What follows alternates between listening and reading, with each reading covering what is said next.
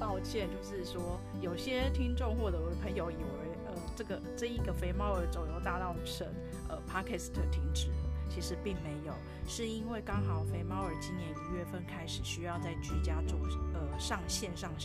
课程，以及手上还有一些小工作必须要处理。最重要的是肥猫儿正在搬家，所以呢，搬家这一件事情就令我很头痛。但同时间呢，呃，肥猫儿也在思考说，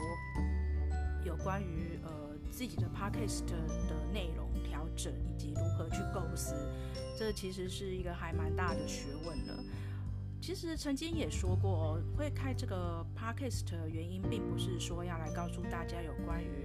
大道城、有关于台湾的历史故事，因为我相信很多的文史学者专家是非常很专业的，甚至现在的 YouTube 都可以就是听到很多有关于台湾的故事以及大稻埕的故事等等哦。但我只是想要用呃，就是一种。早期是用部落格，现在可以用 podcast 的声音来跟大家分享，就是说我在大稻埕我看到了什么，以及呃我穿穿梭在大稻埕的街弄的时候，我的心情是什么，以及我我跟店家的互动，以及觉得这里的邻家的感觉是什么，等等等等，并不想要去受限于就是呃有关于什么呃文史的框架里面哦。那想要就是说用一种很轻松，有一种分享哦，还有就是说，呃，在台北市啊，不要忘记说，哎，我们其实是还有一个区块区域是很有老味道的，就是在大稻埕，因为它确实是真的很事，包括说，呃，如果你了解到成，尤其是去年是文学百年，如果你对文学百年有这样的一个概念的话，你会知道说，一百年前其实，呃，我们有新文化运动，有文化协会的成立哦，等等等等的。那这时候呢，你又可以跟当时的世界做一个接轨。诶，当时的世界是什么样的风潮？对，这个就是我会做，呃，这个 podcast 的主要的一个目的，希望就是说，呃，我们了解台湾的故事。了解大稻埕的故事，也可以放眼看这个世界，以及跟世界做一个呃对比，等等等等这样子哦。那当然，我也很欢迎，就是很多的朋友跟呃听众的话，呃，不妨也跟给肥猫儿一些建议跟一些就是呃想法，或者你可以提供关于你呃在呃看呃旅游台湾啊，或者是在大稻埕呃。慢呃慢读的时候或慢走的时候呢，呃，你有什么样的想法？欢迎随时都可以留言给我。那今天我们要这嗯说说的是年货大街。对，年货大街已经结束了，已经才二月份了。不过通常年货大街都会在过年大概一个月前就开始会开跑。那为什么会有年货大街？这就是在一九九六年启动的年货大街计划。然后呢，要把这个迪化街打造的就很有年味的味道的街道，然后呃很多的商家就会推出相关的呃礼盒啊、礼品啊，然后推出有关关于过年的那个商品等等等等。那当然也有包括一些就是新的创意的手法。不过如果你逛过年货大街，因为到今年十几年了，你有没有发现其实年货大街已经都被被发现都是去那边试吃，然后你要真的去那边采买的话，好像不是这么，好像没有跟原本的设定好像有有点出入。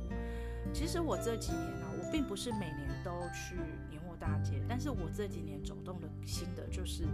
我们常常都会笑说年货大街已经 像夜市了，因为年货大街不只是呃在地的商家。甚至很多的商家，他把外面的这个顶阿卡呃租给一些摊位，就是准备利用这一段呃呃活动的这个期间，可以就是好好的做一个销售，这样然后增加业绩，那就会有很多不同的吃啊、喝的啊、玩的啊，通通都跑来。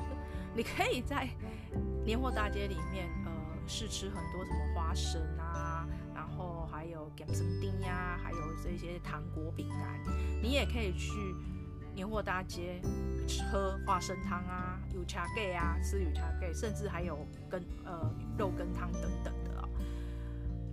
其实这样几年下来，虽然它是很热闹没有错，但常常都会觉得说，嗯，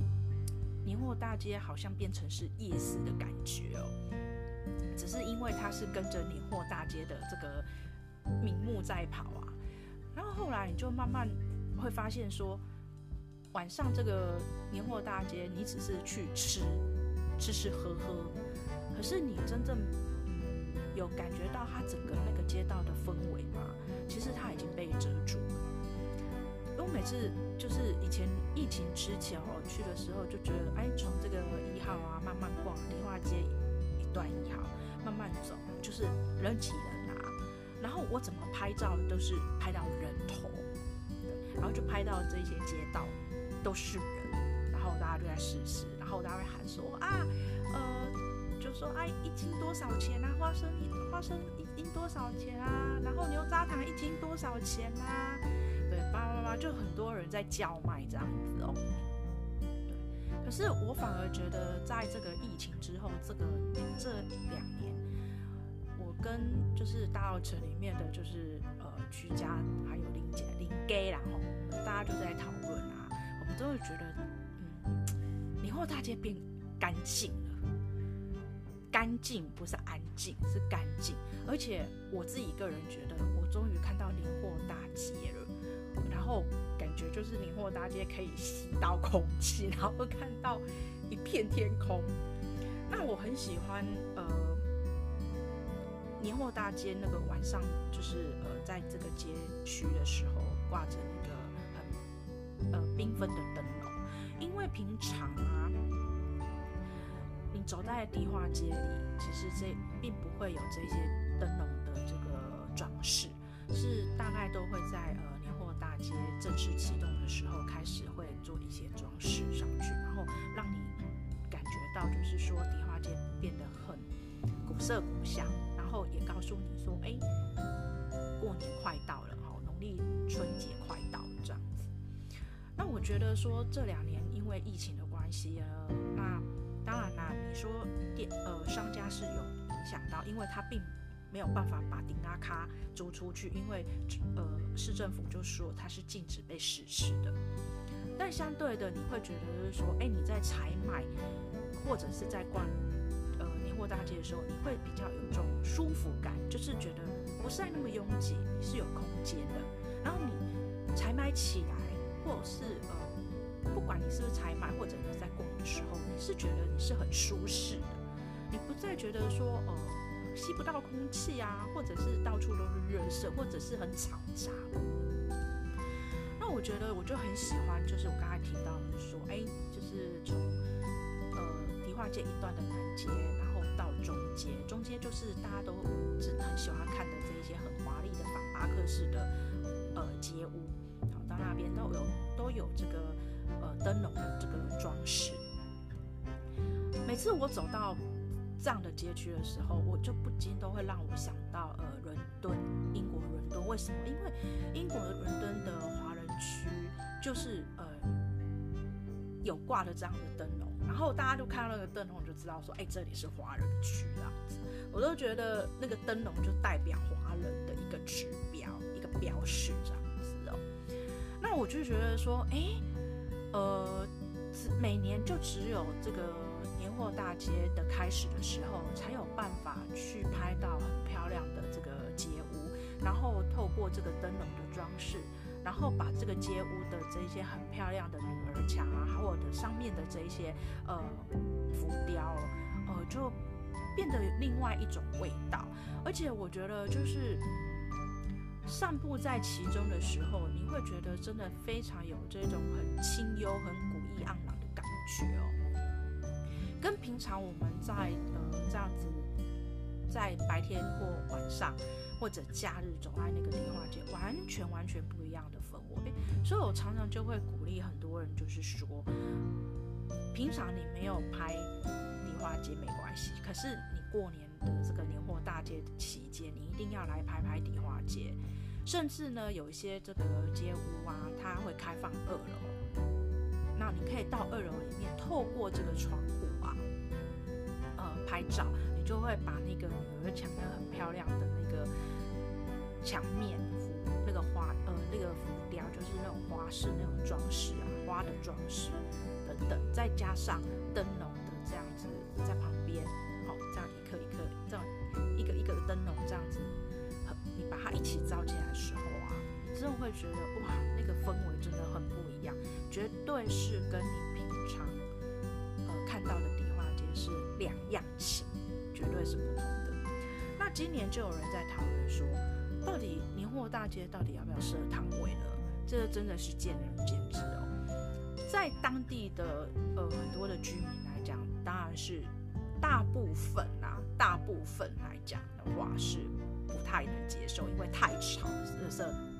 又多。但是又对在地这种商家，因为想要做生意，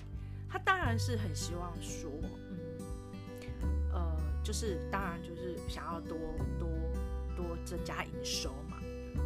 这我觉得这没有谁对谁错，但是我我自己就觉得说，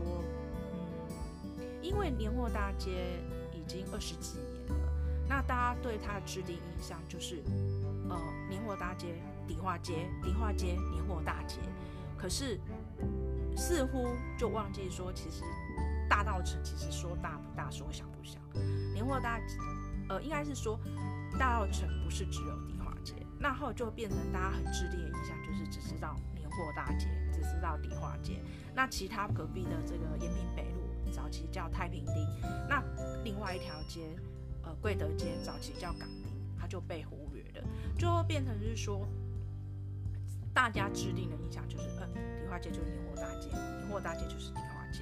我实在都不知道这到底是好还是不好。然后再来就是，哎，年货大街就是去吃试吃，试吃是这样吗？我真的觉得就，哎，有时候就这几年下来就觉得问号问号问号啊。然后就站在一个自己是一个旅游业者。来看待这一件事情的时候，哦，我也只能说三条线吧。但我我也觉得说，你很难去界定它对是对或错，因为如果没有这个年货大街的这个嗯计划的这个促销的推动的话，我相信大家都早就不会记，已经把大稻埕给遗忘了。那因为也因为年货大年货大街很多在地的商家的这样子推动，还有还有一些文化单位的推动。啊，所以大家又重新来认识大稻埕，就算没有认识大稻埕，大稻埕他也认识迪化街。所以呢，我觉得他是有正反两面啊，就是用不同的角度去看待。那你问我，问肥猫儿问我的看法是什么？我是真的还是比较喜欢这两年疫情期间，呃，就是呃，很。很清幽的感觉，就是呃散步在其中，然后呢慢慢慢慢，然后欣赏这个灯笼，然后透过灯笼的这一些灯光，然后呃照耀到这一些呃街物，我觉得这就是另外一个感受。那我今年呢呃就骑着脚踏车，然后就没有用骑的，我就慢慢牵牵着脚踏车走到永乐呃市场，永乐市场外面有应该是说有一大片挂着那个灯笼。这个灯笼是来自于就是呃去年哦呃旅客中心呃就是游客中心举办的，就是你来画灯笼，然后画灯笼之后就帮你不管你写什么，就是祝福的话，祝福台湾，然后都一些呃吉利的话，然后呢到时候呢就会把你这些灯笼都挂在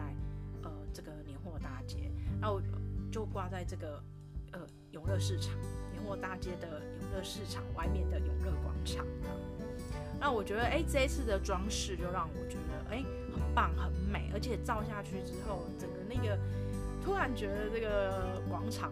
变得另外一个 view 哦，尤其是在夜晚。那我觉得如果说哎每天都是这样子的话多好，可是没办法，因为这个这个都是有时效性。大概都元宵节前就会把它，就会展到元宵节前，元宵节过后，呃，就结束了。因为元宵节前都算是一个过年的农历年哦，都是叠贵年哦，还是在那个气气氛当中，所以通常都是在元宵节后就就撤掉了。然后我都觉得说啊，如果说每天都可以看到这么一大片的这个灯笼照耀那么聚集，然后呢上面又看到啊每一个人画的这样子很可爱的那个字体呀、我觉得很有趣哦。那这个一定是呃老外也会很喜欢，可是因为现在疫情关系，大家都是没有比较边境没有在开放，所以就觉得说，哎，如果以后呢整个旅游又重新恢复了，然后呢台湾现在在世界很有知名度的话，我真的觉得说应该老外来旅游来台北旅游的话，真的不要只有受限在于什么一零一啊，然后中正纪念堂啊或故宫。我真的觉得是应该要来大稻城看一看，毕竟大稻城它真的是有很长的历史了，然后也有很多的故事，我觉得老外是蛮喜。那我觉得说，呃，自己成长在这一个，呃，繁华过去城市曾经是繁华的一个呃地方啊，总觉得自己也要尽一点就是公民的小责任哦，希望可以就是。多推广，然后多多让大家认识大稻埕，因为不只是认识大稻埕哦，认识大稻埕，你就会认识当时呃百百年前的台湾的一些社会风气哦，等等等等，包括音乐的故事哦，还有包括美术的故事啊，艺术家的故事太多了。其实台湾虽然哈、哦、很小。哦但说实在，它的故事真的太多太多了，真的是说不完，然后有研究不完，所以我都会觉得说，嗯，真的还比欧洲史还难念，这是我自己个人心得哦。不过不管疫情后下一年度的年货大街是怎么样子，我觉得像。今年年货大街它就比较活跃，是不只是年货大街，然后还有在广场有举办这个呃 Podcast 的现场的一个呃播播映这样子哦，现场来宾的这个呃来这边录音，现场直播等等，然后也有很多的活动。我觉得今年就真的蛮有跟潮的，就是说，哎，自媒体的一个世代啊，然后呃。年货大街有加入这一些元素，诶，我觉得这真的是很值得去嘉赏的哦。对，那不管就是说疫情之后下一次的年货大街是如何，不过呢，还是真的很希望大家就是说年货大街你一定不要错过。如果你平常有来大稻埕，你真的年货大街可以再来走访大稻埕，不是来试吃啊，或者是来喝呃试喝啊。你来看看，就是说不一样的街街屋的感受是怎么样，它呈现给你的是什么样的年味，绝对跟平常一定都是不一样的。那也不要忘了，就是说，其实嗯，去年十一月三十号有那个台北呃旅客呃旅客中心重新开放哦，那刚好也在呃迪化街上，也就是在嗯永乐市场永乐广场的对面哦。那如果说不管你今天是不是年货大街才来大稻埕，或者是呃平常有来大稻埕，或者是周末假日来大稻埕的话，其实不妨到游客中心去拿一份新印的地图，然后跟拿着地图漫步在街屋，